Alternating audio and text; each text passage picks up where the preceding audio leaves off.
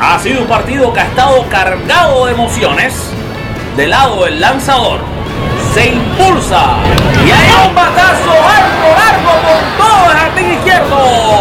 Y la reina de las 108 posturas salió a pasear y no regresa a la fiesta.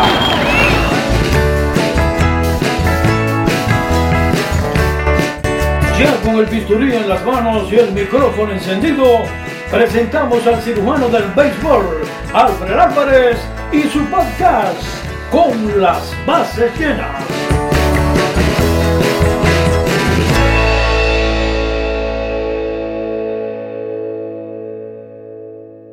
Saludos, saludos tengan todos queridos amigos de Con las bases llenas. Hoy estamos en lo que a muchos de ustedes les gusta, entrevista. A ustedes les encantan las entrevistas y hoy traemos algo quizás uh, diferente y a la misma vez apasionante y una historia muy interesante. Señoras y señores, tenemos el gustazo de tener aquí con nosotros a Roberto Mercado. Roberto Mercado, para los que no lo conocen, es eh, un señor que eh, cuando era pequeño fue el cargabate del equipo de los indios de Mayagüez, de la Liga de Béisbol Profesional Roberto Clemente, por ocho temporadas. Y a raíz de esta increíble experiencia que marcó, por supuesto, su vida, pues eh, decidió ahora lanzar un cómic, un libro de cómic sobre esa historia. También ya había hecho un libro, pero bueno, para que nos lo cuente aquí está Roberto Mercado. Roberto, ¿cómo estás? Saludos, Alfredo. Gracias por tenerme en tu, en tu programa, ¿verdad? Es un placer y un privilegio. Te he seguido mucho y saludos a tu audiencia. No, no, muchas gracias. Nosotros recíprocamente te seguimos a ti también porque eh, nos encanta lo que haces, nos encanta la pasión que tienes por el béisbol. Entonces, cuando uno comparte un amor en común, como es el amor del béisbol, pues para eso estamos aquí, para unos a otros eh, celebrarnos, ¿no? Celebrarnos esta, esta pasión. ¿Cómo, cómo, empieza, ¿Cómo empieza a gustarte el béisbol, Roberto? Bueno, yo desde pequeño me recuerdo que la primera vez que me llevaron a un juego de béisbol fue en la temporada 77-78. Eh, aquel famoso equipo de Mayagüez que, pues, que ganó el campeonato de Puerto Rico viniendo desde atrás, finalizando en una cuarta posición, ganando el campeonato contra Bayamón y luego ganando la Serie del Caribe, pues eh, me recuerdo que eh, pues, mi papá de pequeño me llevó al parque en los últimos juegos, en varios juegos de la final, y esa, pues, esa, esa imagen, esa esa experiencia que tuve como fanático pequeñito pues se me quedó en mi memoria y recuerdo pues al llevarte por primera vez y el equipo que tu papá sigue es campeón y es de tu pueblo pues le, le, le, le tienes amor y, y, así fue que yo empecé a seguir al equipo. Y entonces, ¿en qué año, Roberto, es que comienzas a ser el cargabates del equipo?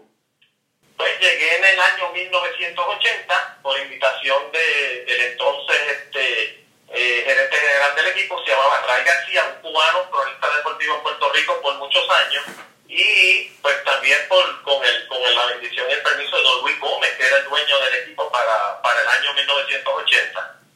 ¿Cómo fue esa primera vez? Porque uno siempre es un atleta, todos tenemos una primera vez, ¿no? Y, y cuando hacemos algo o estamos en, en, en, algo que nos apasiona, que nos gusta, las primeras veces siempre son inolvidables, ¿no? En todas las cosas de la vida pero el, bueno, el que ama el béisbol desmesuradamente, como lo amamos nosotros, eh, entiende que las primeras veces son increíbles. O sea, ¿cómo fue esa primera vez que llegaste al estadio de los indios de Mayagüez, que te viste de vestido, o sea, que tenías el uniforme del equipo, que te instruyeron, me imagino, cómo tenías que hacer el trabajo con los bates, porque si bien es una cosa que uno lo mira y dice, mira qué bonito el niño el cargabate, pero es un trabajo bastante serio y tiene sus responsabilidades. ¿Cómo te fue en ese primer año? ¿Qué jugadores te ayudaron? ¿Cuáles te trataron bien? ¿Cuáles no?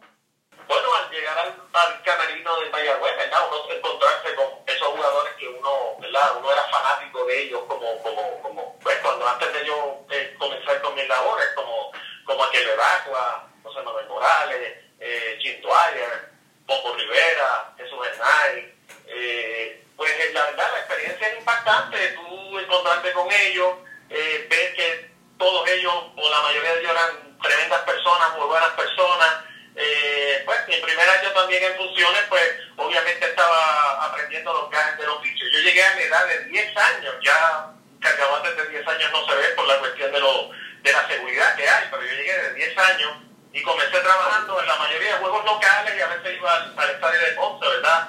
O al de Arecibo, a juegos cerca.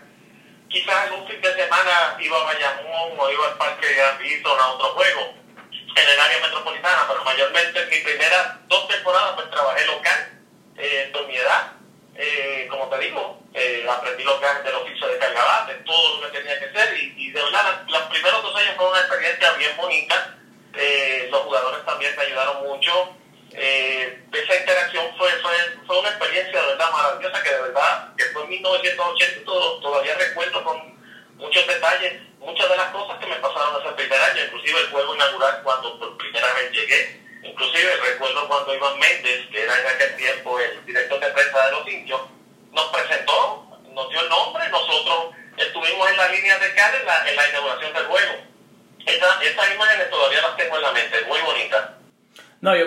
eso es una imagen que, vaya, hasta te envidio, porque es una, es una cosa que yo estoy seguro que no se olvida. Ahora, de esos ocho años increíbles de tu vida, siendo el cargabate del equipo de los indios de Mayagüez, ¿cuál, cuál fue el año mágico de esos ocho? El, el que tú dirías, este es el, el, mejor año. Pues mira, fue, yo diría, te voy a decir, fueron dos años que pasé magistralmente y fueron en dos campeonatos, pero uno fue por la calidad de jugadores y por la calidad del torneo que hubo ese año y el último año fue mío en funciones que fue milagroso, que es el que relato en el cómic Indios de Corazón. Exacto. 85-86 fue mi primer viaje fuera de Puerto Rico, una serie del Caribe. Wow. 85-86, ese equipo tenía, recuerdo, tremendos peloteros como Wally Joyner, que fue el ganador de la triple corona ese año con Mayagüez. Tenía a Bobby Bonilla, a Tom Pagnosi en la receptoría. Wow. Eh, tuvo también a Harold Reynolds en la segunda base de este equipo, el actual comentarista. Equipazo. Este network. Equipazo. Eh, un equipazo, fue un equipazo de Raúl Quiñones, fue el último año de Jesús Bombo Rivera en el equipo, era un trabuco el que tenía que, eh, Mayagüez literalmente. Mayagüez ganó a Galope esa temporada, terminó en primera posición y, y acabó en la final con el equipo de San Juan, que me recuerdo tenía el equipo Santiago. Eh, eh, ah, ese equipo también tenía Polonín, Polonín también llegó a Mayagüez en esa temporada. Eh, Mayagüez gana ese campeonato y la Serie del Caribe recuerdo que fue en Maracaibo en el año 86 en el estadio Luis Aparicio el Grande donde tuve, tuve la experiencia de ver allí a peloteros como Sidillén, Andrés Cararraga eh, muchos, muchos jugadores, John Cross que vino con México ese año tremenda experiencia mi primer viaje porque mi serie del Caribe anterior había sido en, en San Juan 83-84, o sea que no viajamos, nos quedamos en San Juan, pero ese fue mi primer viaje que fue a Venezuela.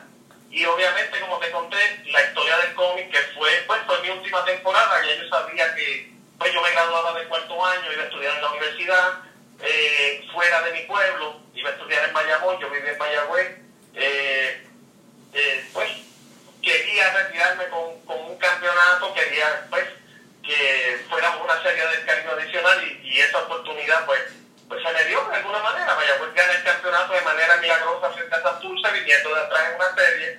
Un equipo de Santurce que tenía Rubén Sierra, tenía Sisto Lescano, bueno, un equipo poderosísimo. Y el equipo de Mayagüez, que también todavía contaba con Bobby Bonilla, en este equipo estuvo Charlie Montoyo, me recuerdo, su año de novato, tenía Julio Valera, tenía a Jim Pankovic en segunda base. Era un equipo también bastante fuerte, todavía estaba Don Pagnosi y el, y el dirigente fue Jim Riggerman, el, el dirigente de la pasada temporada de los Cincinnati Reds de Cincinnati, uh -huh. el dirigente de ese equipo. Ese fue, yo creo que esos fueron los dos equipos que más recuerdo con mucho cariño, el del 85-86, que lo dirigió Nick Leiva, y 87-88 con Jim Riggerman. Que ese es el que va a estar en el comic book, ¿verdad? Exactamente, esa es la historia del comic book, eh, narra manera condensada esa última temporada, eh, que fue, como te digo, una manera milagrosa, exactamente, pues, eh, puede ser una coincidencia, puede ser no, pero yo recuerdo que en una de las anécdotas yo soñé, eh, estando abajo en la serie, que nosotros íbamos a ir en un barco a la Serie del Caribe, que fue República Dominicana, y lo soñé. Recuerdo que llegamos a Bayamón, porque Santos estaba jugando de local en Bayamón, ahí fue la serie, y nosotros perdiendo el juego 2 a 0, Raúl Quiñones levantó un fly en la séptima entrada, con las bases llenas. Rubén Sierra, que era el, el right field del equipo de Santurce, comete un error. Yo cierro los ojos, se vacían las bases y milagrosamente el equipo se fue al frente. Eh, me acuerdo que eso lo había antes del juego, mire, yo soñé que el equipo, el equipo iba a ganar, no sé, íbamos en un barco, en ningún momento sabíamos que nosotros íbamos en un barco, nosotros fuimos en el ferry a esa serie del Caribe.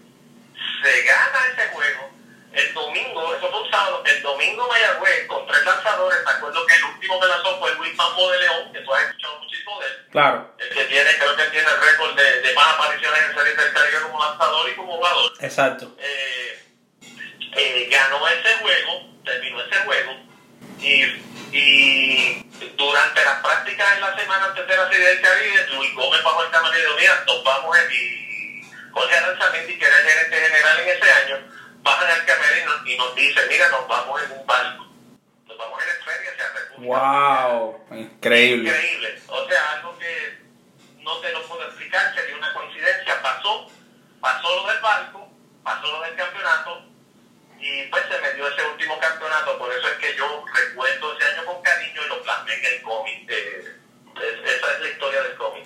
Fíjate, Roberto, antes de entrar en lo que es la eh, antes de entrar en lo que es el cómics, porque queremos que por supuesto todos nuestros oyentes, que por cierto son bastantes los que son de Puerto Rico, pero también estamos convencidos que va a haber oyentes de todos lados que van a estar interesados, porque no sé si a ti te pasa, pero a mí cuando es béisbol es como el béisbol es como una droga, lo que es una droga muy buena, es la única droga buena yo creo que existe en el mundo y entonces exacto, entonces cuando te dicen béisbol por lo menos a mí todo me interesa, o sea, si yo ahora mismo no, no te conociera y no supiera lo increíble, ya hubiera visto imágenes de tu cómic y todo como he visto hasta hoy, sin yo saber nada, si yo estuviera viendo este podcast por primera vez, me interesaba enseguida tener ese cómic, porque todo lo que sea de béisbol a mí me interesa, desde un jueguito de dados eh, donde tú juegas con los dados y haces y, y desde béisbol hasta hasta un juego, hasta lo que sea. Pero antes de entrar en ese detalle, te voy a te la voy a poner difícil.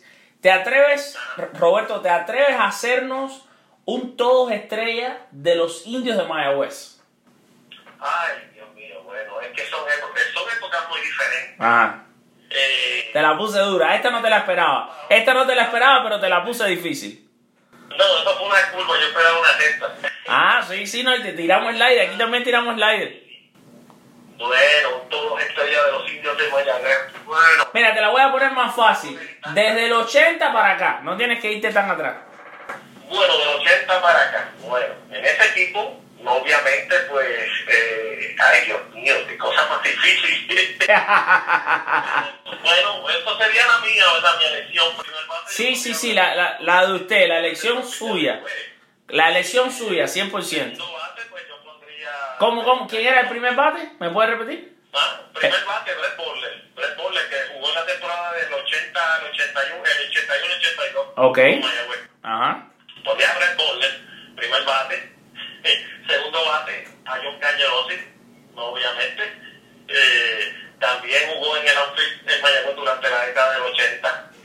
Tercer bate, ay Padre Celestial, tantos buenos bateadores que han pasado por el equipo de Mayagüez de mucha potencia. Pero pondría Wally Jordan, el, el- el primera base, eh, ganador de triple corona. Eh, lo pondría eh, de tercer base. Cuarto bate yo pondría a, a Bobby Bonilla eh, jugador de la tercera base de la outfield, a Roberto Bonilla. Ay, Dios mío, quinto bate. Ay, Padre Celestial. Ay, Lo puedes hacer por posiciones, quizás así te es más fácil.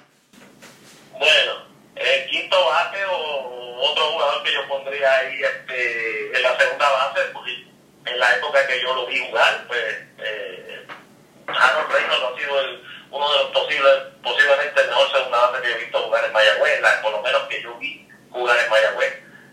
Jugador defensivo increíble. Eh, en el campo corto, pues obviamente, aunque jugó varias posiciones, mayormente en Mayagüez fue un campo corto Wilfredo Coco Cordero, yo lo pondría en esa posición. Eh, obviamente, por, por, por, por lo que hizo en Mayagüez y por los años que jugó como campo corto en Mayagüez, luego en Grandes Ligas no movieron de posición. Eh, luego en tercera base pondría a Tony Valentín. Tony Valentín tuvo unas grandes temporadas con Mayagüez, buenísimo me imagino tú lo recuerdas. ¿Cómo no? Con Milwaukee, Chicago. ¿Cómo no? ¿Cómo no? Su último equipo. Ah, como receptor, qué bárbaro. Por ahí pasó Iván Rodríguez. Ah, ah imagínate. ¿A quién yo pondría por encima de Iván? Iván estuvo dos temporadas. Oh, creo que por arriba Iván no hay nadie. También Martín Machete Maldonado, pero Iván Rodríguez ya sabes quién no ha estado de la paja. Claro. Eh, pudiera estar ahí, aunque estuvo dos temporadas con Mayagüez y una serie del Caribe. Bateador designado, yo creo que posiblemente el mejor bateador designado que tuvo Mayagüez, por lo menos que yo vi en ese tiempo, en, mi tiempo y en tiempos posteriores fue José Manuel Morales. Yo pondría de bateador designado. ¿A quién le darías la bola? ¿A quién le darías la bola para lanzar en ese juego ideal de Roberto Mercado y los indios de Mayagüez? Ay, Dios mío, bastante difícil. Yo se la daría a Julio Valera, obviamente, Ok. al rato. Bastantes batallas que ganó con nosotros. Eh, y para cerrar, pues, eh, tú lo conoces muy bien, posiblemente el mejor cerrador que ha pasado por Mayagüez en todos los tiempos, Roberto Hernández, Seguro. cerrador de, de los de los cachorros de, de los. Muchos equipos, también estuvo en Tampa también. De equipos de grandes ligas. Sí, claro. Así, sí, pues ese sería, ese sería mi cerrador ideal. Roberto, ahora vamos a hablar. La sí, te- tiré una culpa, pero de las feas, de las que chocan contra el piso. Te tiré una culpa de las que dan contra el piso. Es, es difícil, es una lección difícil por la calidad y la cantidad de buenos jugadores que ha tenido el equipo. Exacto. Me la pusiste bastante difícil. Exacto. Roberto, vamos a hablar ahora del, del cómic. Este, este cómic, donde los, los oyentes, donde nuestros seguidores en las redes sociales, que vamos ahora cuando este, el de este programa saca, pues vamos a también a sacar los links a donde pueden ir ellos del libro, vamos a sacar algunas imágenes, donde pueden comprar este cómic.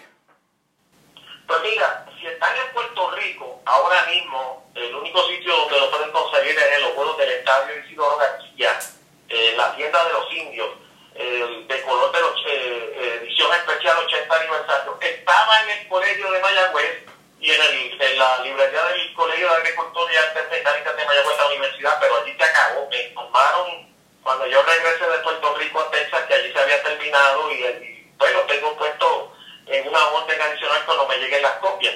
En 787libros.com de Ponce, que está, en, está online, ahí lo pueden conseguir las copias físicas también. Eh, en la tienda Atlantic Comic House de, de Arecibo, Puerto Rico, creo que ahí quedan pocas copias,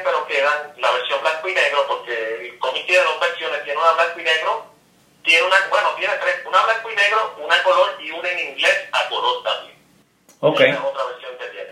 En, en Estados Unidos, pues a través de Comixology lo pueden comprar. Eh, es una tienda online de cómics que pues que tiene cómics. Ellos traen cómics de todas las compañías, de DC, de Marvel, de las compañías independientes. Pues ahí lo pueden conseguir. Repítenos ese Comixology. Repítenos ese porque tenemos muchos oyentes de aquí de Estados Unidos. Comixology. Comixology, exactamente. Es con, con X, eh, C-O-M-I-X-O-L-O-G-Y. Perfecto. Perfecto. No está en Amazon, ¿verdad?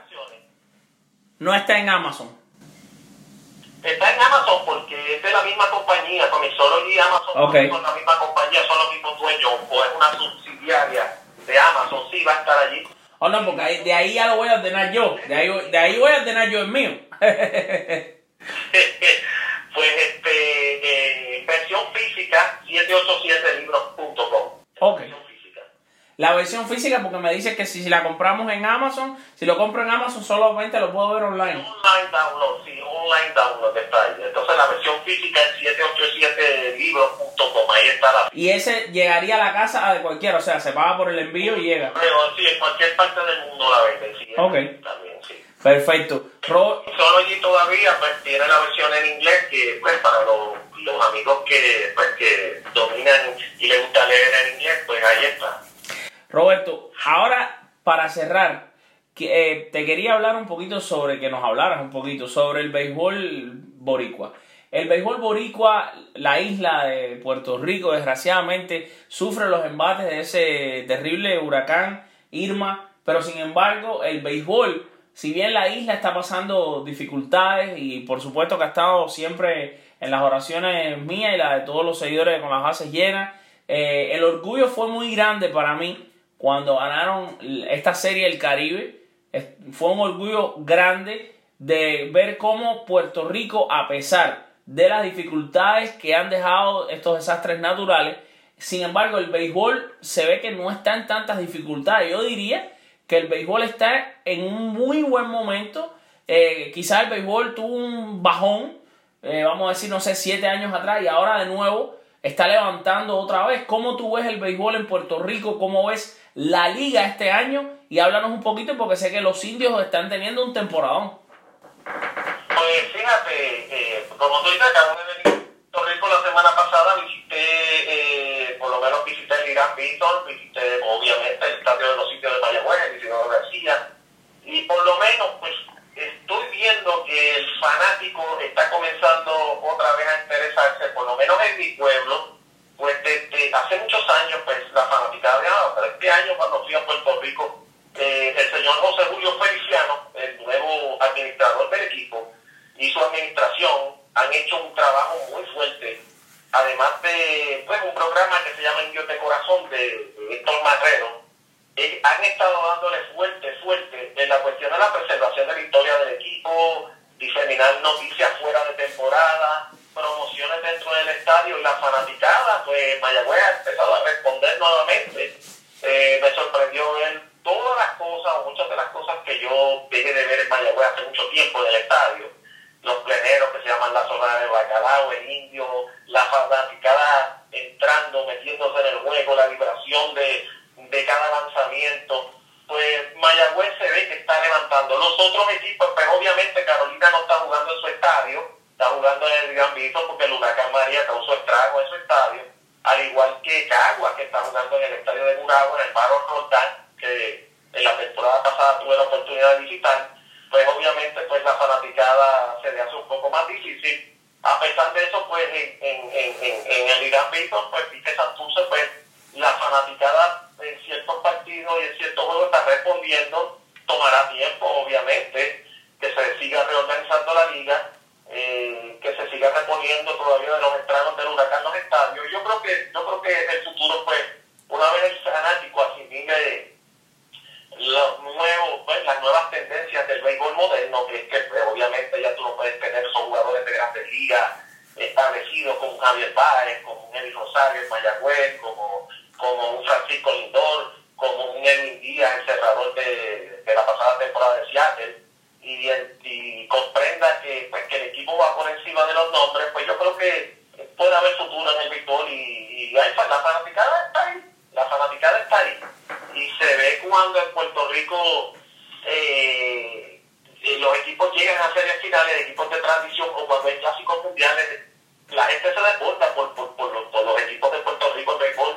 Eh, el país prácticamente se paraliza en, en, eventos como los clásicos mundiales. Pero yo le veo un buen futuro en el béisbol. Yo creo que está en un proceso de, de restauración, está en un proceso de recuperación y, y por ahí va, creo que va por buen camino. Esperemos en Dios, ¿verdad? Porque hay que tener fe, como tú dices, Claro. que, que el béisbol de Puerto Rico vuelva en su lo que fue eh, en décadas anteriores. Exactamente. Bueno, nada, Roberto, mira, de nuestra parte decirte que las puertas, los micrófonos, las redes sociales de Con las Bases Llenas están abiertas para ti, por supuesto, para el béisbol boricua, que por eso eh, somos muy orgullosos de decir que estamos acreditados por la liga para cubrir todos los juegos. Eh, nuestro, los miembros de nuestro equipo con las bases llenas están acreditados a entrar eh, como prensa a, los juegos. Y de verdad estamos muy orgullosos porque el béisbol, el béisbol puertorriqueño para mí es muy, muy especial. Eh, tengo un cariño increíble con Puerto Rico, con los puertorriqueños. Si Dios mediante, en enero voy a tener el gusto de estar allá en Puerto Rico cubriendo un evento increíble como es los premios eh, Pancho Coimbre. Y pues nada, si Dios quiere, por allá nos veremos.